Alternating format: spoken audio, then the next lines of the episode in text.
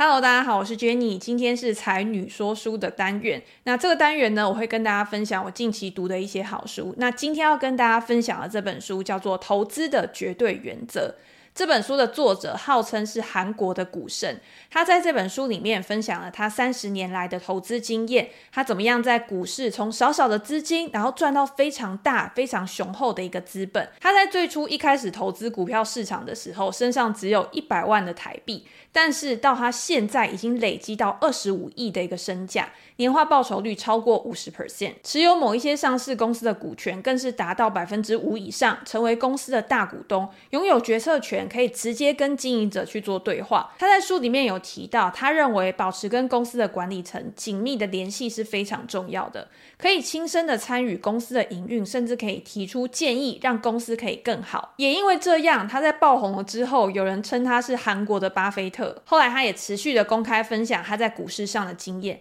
就很像我们在看巴菲特的投资原则时，常常会读致股东的信一样，我们都可以从这些文件、这些公开的档案里面去了解到。这些厉害的投资人，他们到底是怎么思考的？那想到巴菲特的投资原则，大家应该就想到用合理的价格买进一间好公司是最重要的一件事情。这本书的作者蒲永玉先生，他在书里面也提倡了这样子的一个概念。他认为，在买进了一间好公司之后，其实不是傻傻的抱着这间公司直到天荒地老，而是要不断的去检视、追踪公司的营运状况，看看公司的本质到底有没有改变。也只有在成长周期的公司，才有办法为投资人带来超额的报酬。所以，我认为看。完这本书之后，不管你今天是台股的投资人、美股的投资人，或是你投资任何国家的市场，都非常的适用。因为投资好公司的原则，不管今天套用在哪一个市场上面，都是不会改变的。今天这一集节目，我就来跟大家分享我在这本书里面看到最重要的观念，以及要怎么样的把它应用在现在的投资市场里面。在今天继续之前，也请大家先帮我在这个影片按个赞。我在这个节目会跟大家分享美股投资、及时的财经讯息以及各类的好书分享，也欢迎大家分享给你身边爱投资、爱看书的朋友。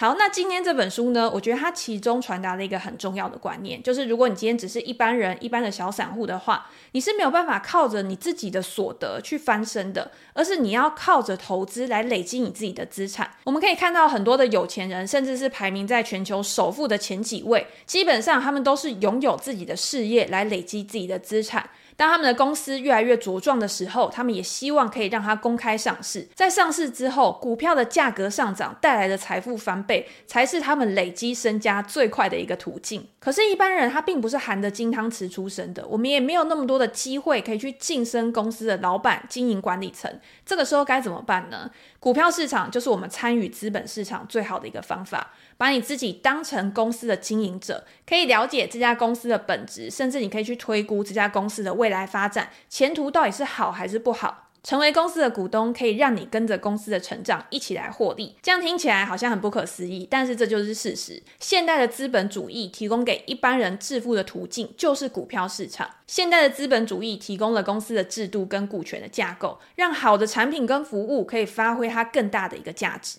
我们可以把时间再推回到更久远以前，当麦克法拉第发现了电磁感应原理，而且推出了第一台生产电力的电动机。可是当时的实验室产出的电力过少，没有办法很好的普及到这个社会，也没有办法商业化，所以这个事业也没有办法发扬光大。后来汤马斯爱迪生发明了电灯泡，而且在纽约的曼哈顿开设了第一座集中式的发电厂。之后的西屋电器更首创了可以提供给全市电力的一个系统，吸引了。无数科学家投身到这个产业去做研究。大家想，这背后是什么东西推动了商业的发展？就是资本。股份公司的制度当时吸引了摩根大通财团去投资爱迪生。随着尼古拉特斯拉任职的西屋电器迅速的成长，投资人后来也去并购了爱迪生的公司，而且成立了史上第一家最大的电力公司——奇异电器。这个故事告诉我们，如果今天这个背后没有金融资本的推动的话，这个事业版图就没有办法这么快速的去做扩张。但是这个在以前似乎是有钱人的专利，到今天你只要买入公司的股票，你就可以参与公司的营运跟未来的成长。所以在这本书里面，作者提到了十个投资原则，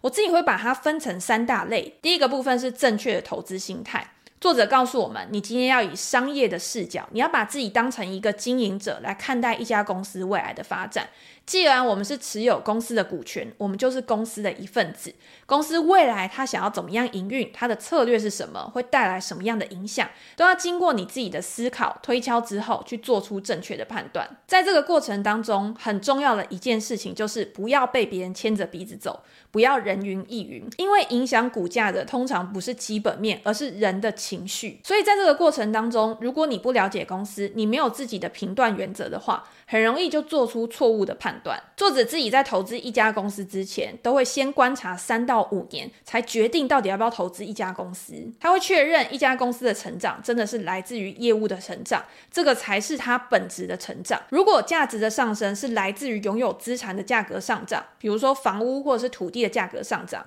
这个就不是实质的成长。另外，在确认了要投资一家公司之后，要投入多少钱，也要视自己的风险承受度而定。作者认为，在一开开始的时候，投入的金额一定是要你可以放胆去做的金额，也就是在你可承受亏损的范围之内去做配置，这样才有办法在危机来临的时候大胆的去投资。作者称这一类的投资人为狮子型的投资人。所谓狮子型的投资人，就是可以化散户的弱势为自己的优势，强化人性的软弱，可以化危机为转机的投资人，才有办法在这个市场上面赚到大钱。再来一个很重要的原则，就是你一定要投资在你自己理解的领域。这就像巴菲特告诉我们的，在自己的能力圈里面去做投资。作者认为，在投资的时候，不要去预测景气的一个变化，因为总体经济是很难去预测的。你应该专注在个别的公司上面，去寻找公司的内在价值。在研究每一家公司的时候，都一定要进行深度的思考。第一个思考是，你要从正面跟反面去评估这家公司的优缺点。第二个思考则是要去衡量风险。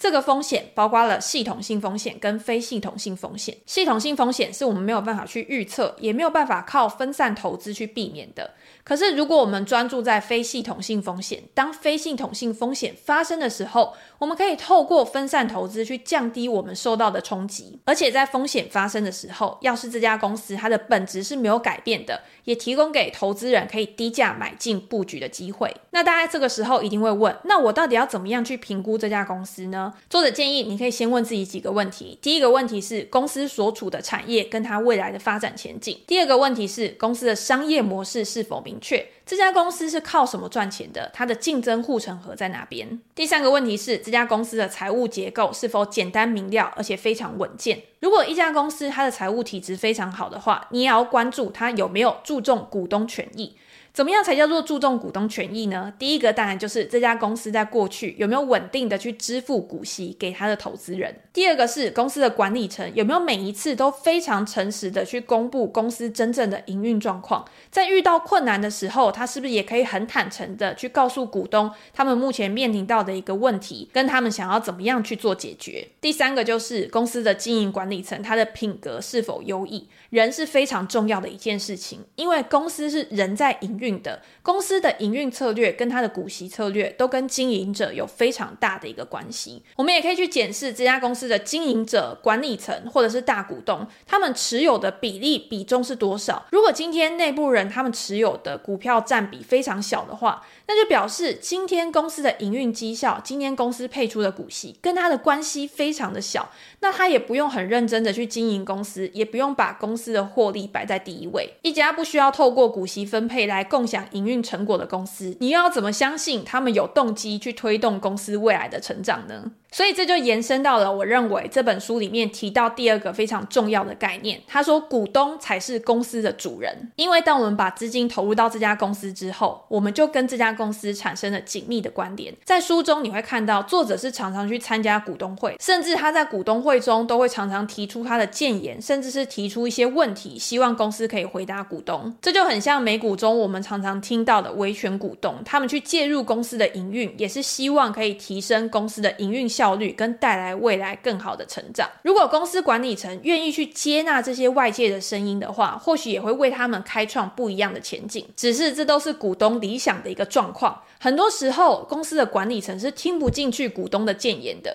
那这个时候该怎么办呢？身为一般的小散户，我们只能去排除投资这样的公司。作者也分享他的经验，有几类的公司是我们应该要去避免的。第一个就是它的获利成长远低于它的营收成长。这就表示公司可能空有营收，但是它没有竞争优势。第二种公司就是它的财务状况非常可疑的。有一些公司的管理层为了求账面漂亮，有可能用一些手法去窗饰他们自己的财务报表。这个时候，如果公司的股东发现，就一定要赶快避免这样子的公司。第三种公司就是配息低于获利的公司。当然，这在美股上面可能会有一些例外。有一些公司，他钱赚进来之后，他希望可以先去扩大他自己的市占率，去巩固他自己的护城河。所以这个时候，他的配息是比较少的。但是，当公司的营运开始步上轨道，已经迈入了稳健成长的阶段之后，通常就会开始去支付股息给他的股东，或是在美股里面，他也会用回购股票的方式去将现金返还给他的投资人。苹果公司就是一个很好的例子，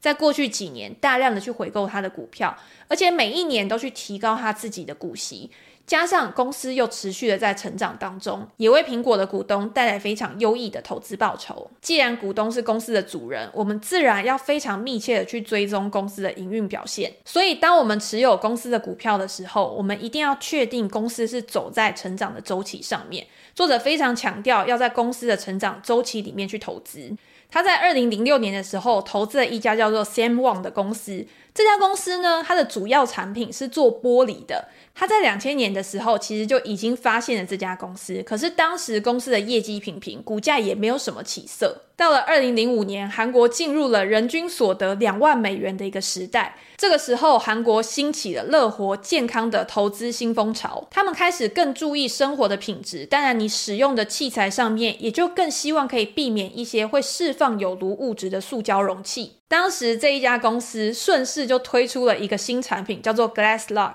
这个东西应该大家很多人都用过吧？在一推出了之后呢，马上成为爆红的商品，也让这家公司的营收开始水涨船高，股价当然也就因为这样子被推上去了。不过，就算在二零零五年的时候股价飙涨，作者也没有马上买进，他还是持续观察了一段时间，在二零零六年的时候才开始布局这家公司的股票。当时这家公司的股价已经从一开始的五千韩元上涨到一万韩元，又从一万韩元上涨到一万五韩元。可是，即便是那么晚才投入这家公司，作者到他卖出的时候，还是拥有三倍以上的获利。我自己在看这个故事的时候，其实我觉得这个故事带给我很大的启发。第一件事情就是，当你了解一家公司的时候，你等待的只是那个催化剂的产生，就可以为你带来超额的报酬。第二个启发是，就算不是科技股，你观察你生活周遭的一个改变，当社会的氛围改变，也有可能让传统产业变身为新兴产业，重新开启公司的第二成长曲线。当然，套用在现在的投资市场，我们除了可以去找到这种日常生活就发生的例子之外，也可以去找有哪一些公司它拥有的产品与服务，它的技术是可以支配整个市场的，比如说半导体设备类股艾斯摩尔，或者是显卡巨头辉达，都是非常好的一个例子。这些公司他们都所处在高速成长的产业里面。唯一一个缺点就是在过去这一段时间，他们的估值因为整个市场关注 AI 的发展而被炒得太高。可是当他们的股价开始拉回，拉回到更合理的时候，就是投资人可以开始去布局的时机点。这本书最后一个重点就是作者希望每一位投资人都可以把他自己当当成是一位农夫，他把他自己也比喻成股市农夫，原因就是因为他认为股票市场是需要慢慢的耕耘、细心的去照顾的。农夫不会略过任何的季节，但是他会精选好的种子，在正确的时间点去播种，在未来等待收成。而我们投资人如果把自己当成股市农夫的话，我们针对自己想要投资的公司，也会认真的去了解，慎选投资的时机，在买入之后，也会持续的去追踪，细心的照顾自己买入的股股票，在适当的时机收成。作者认为这个市场永远都存在投资机会，所以不需要 formal，不需要马上的买入你看好的股票，而是应该在观察的过程当中。去思考公司三年、五年甚至十年之后会变成什么样子，持续的去学习，去扩大自己的能力圈，用最正确的心态来思考跟规划自己的投资组合，才是可以长存在市场上面最单纯、最美好的投资成功之道。那今天呢，我们就跟大家介绍这本书。如果大家有兴趣的话，也可以去书店翻一翻这一本好书。那之后我们也会继续介绍更多的好书给大家。那今天我们就先跟大家分享到这边。如果大家有任何的问题的话，也欢迎留言给我，告诉我你对这本书的感受跟心得。好，那我们今天就先这样喽，拜拜。